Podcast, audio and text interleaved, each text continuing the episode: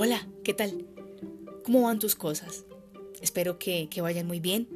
Espero que las meditaciones que hemos hecho a lo largo de estos días estén sirviendo para proyectar con más acierto todo aquel tesoro que tienes en tu interior. Ya hemos caminado un trecho bastante interesante de nuestro camino, de nuestro viaje al interior del corazón. Hemos descubierto que la espiritualidad no es otra cosa que un camino de conciencia, un darnos cuenta de la grandeza del Dios que nos habita y que está gozoso de vivir en nuestra humanidad y de proyectarse a través de todos nosotros y que nos invita a crecer en 4D, en cuatro dimensiones, en nuestro corazón, en nuestra mente, en nuestras fuerzas y en nuestra alma. Hoy vamos a continuar con nuestro trayecto espiritual y vamos a tener un maestro muy especial. Es un maestro que no tiene dinero, de hecho es mendigo, de hecho pide dinero a las afueras de las ciudades, eh, está ciego, su única pertenencia de valor es un manto eh, y bueno, al parecer corrió con suerte hoy porque se encontró con Jesús.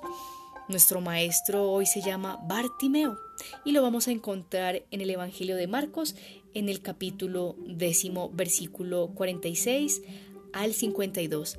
Así que ve por tu Biblia Busca rápido esta cita, te repito, Evangelio según San Marcos, capítulo décimo, versos 46 al 52.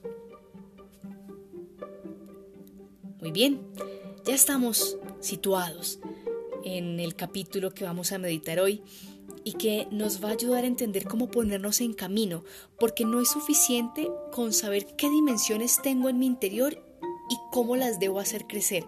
Es importante aprender a ponernos en movimiento y para ello es imprescindible hacer una pregunta clave al Señor Jesús, porque los buenos discípulos se conocen por sus preguntas, no tanto por sus respuestas, porque en la calidad de la pregunta se contempla la calidad de búsqueda del corazón.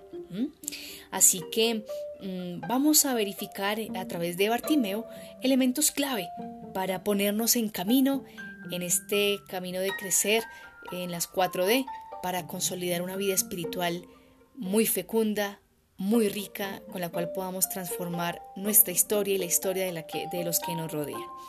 Voy a leer, ustedes me siguen. Estoy nuevamente en el Evangelio de Marcos, capítulo décimo, versículos 46 al 52.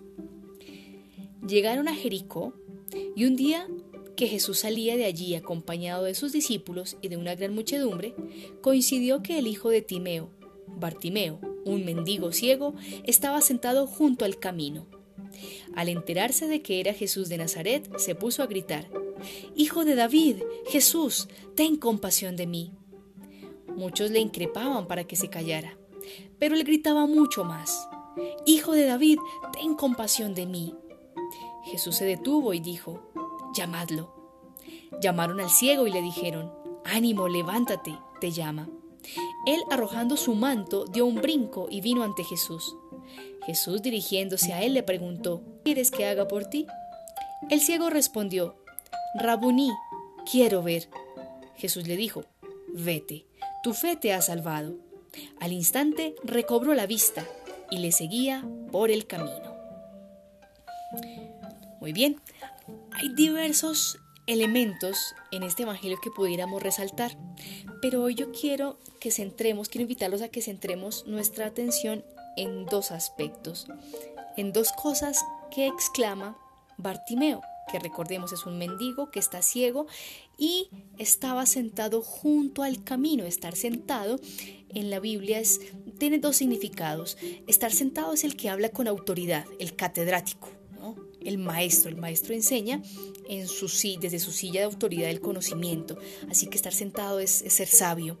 Pero también estar sentado y junto al camino refleja una situación opuesta y es la de la persona que no puede ponerse en movimiento hacia un destino claro. Porque estar sentado estático es no poder eh, entrar en la dinámica de la vida. Así que Bartimeo está en esa situación existencial. Podemos compararnos en nuestra propia situación, que estamos buscando cómo poner estas cuatro de estas cuatro dimensiones en completa armonía para ponernos en camino, pero hay algo que quizás aún nos detiene y no nos permite avanzar. Cuando Partimeo se percata de que Jesús va pasando por el camino, exclama algo muy bello, dice, Jesús, hijo de David, Jesús, ten compasión de mí. Esto se conoce en el argot religioso como la filocalia o el llamado del corazón, la oración del corazón.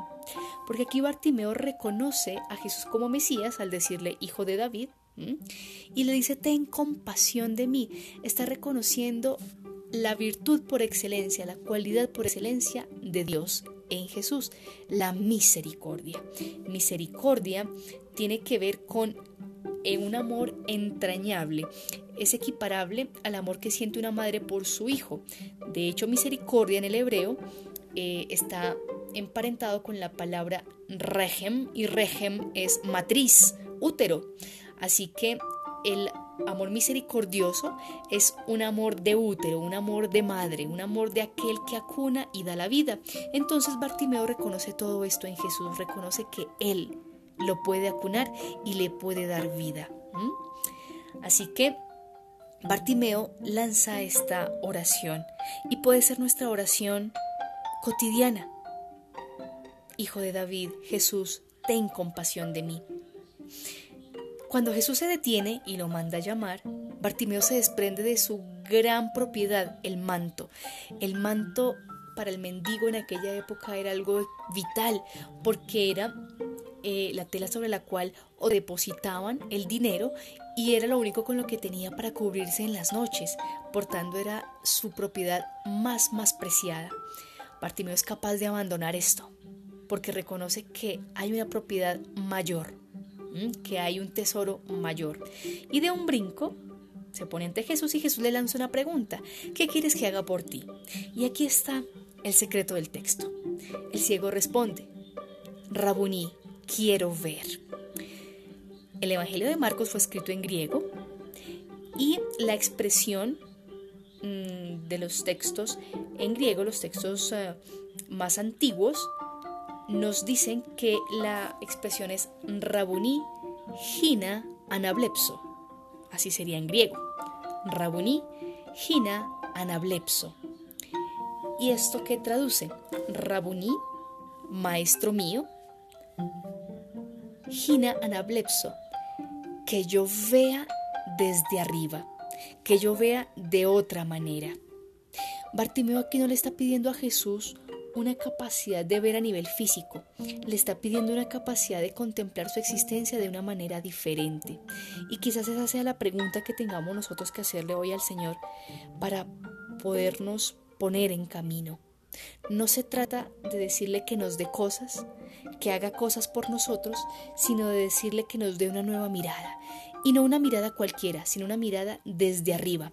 Anablepso es mirar desde arriba, algunos lo traducen por volver a ver, pero realmente si nos vamos al, literalismo de la gramática, quiere decir ver desde arriba, ver desde otra óptica. Y ver desde arriba es ver desde donde Dios ve. ¿Y Dios desde dónde ve? Desde la misericordia, porque Dios es misericordioso. Fíjense cómo cerramos ese círculo ahí de, aprendizaje con estos conceptos. Después que Bartimeo le expresa esto a Jesús, él le dice, vete, tu fe te ha salvado. Es lo mismo que expresa cuando hay una curación. Y dice, al instante recobró la vista y le seguía por el camino. Fue capaz de seguir a Jesús porque Jesús era el que estaba por el camino. Ahora Bartimeo estaba capacitado para ir detrás de Jesús. Tú que me estás escuchando en este momento, piensa en qué cosas tienes que comenzar a ver de otra manera. Quizás tu trabajo, quizás la manera en que estás llevando tus relaciones eh, afectivas, quizás la relación con tu pareja amerita que la mires desde arriba, la relación que tienes contigo mismo, la relación que tienes con las cosas, la relación que tienes con tu proyecto de vida. Quizás es hora de mirarlo desde otra perspectiva para poder unificarlo y poder entrar en movimiento. Porque quizás por estar enfocados en conseguir éxito rápido, en generar un prestigio de manera eh, impresionante, por eh, generar autoridad en la línea de la imposición, por estar con esas miradas, no estamos avanzando. Y el Señor desea ante todo que nosotros podamos ser todo lo que somos, que podamos ser toda la misericordia, toda la bondad, toda la inteligencia, absolutamente todo lo bello, noble y bueno que hay en nuestro interior. Pídele al Señor en un ratito que tengas hoy. Rabuní, quiero ver desde arriba. Rabuní, quiero ver mi existencia de otra manera. Quiero ver más profundo. Quiero ver con tus ojos. Y de esta manera vas a poder ponerte en camino. Recuerda, soy Alejandra Triana, biblista, y para mí es una gracia muy grande poder acompañarte en este viaje al centro de tu corazón. Dios te guarde. Felicidades.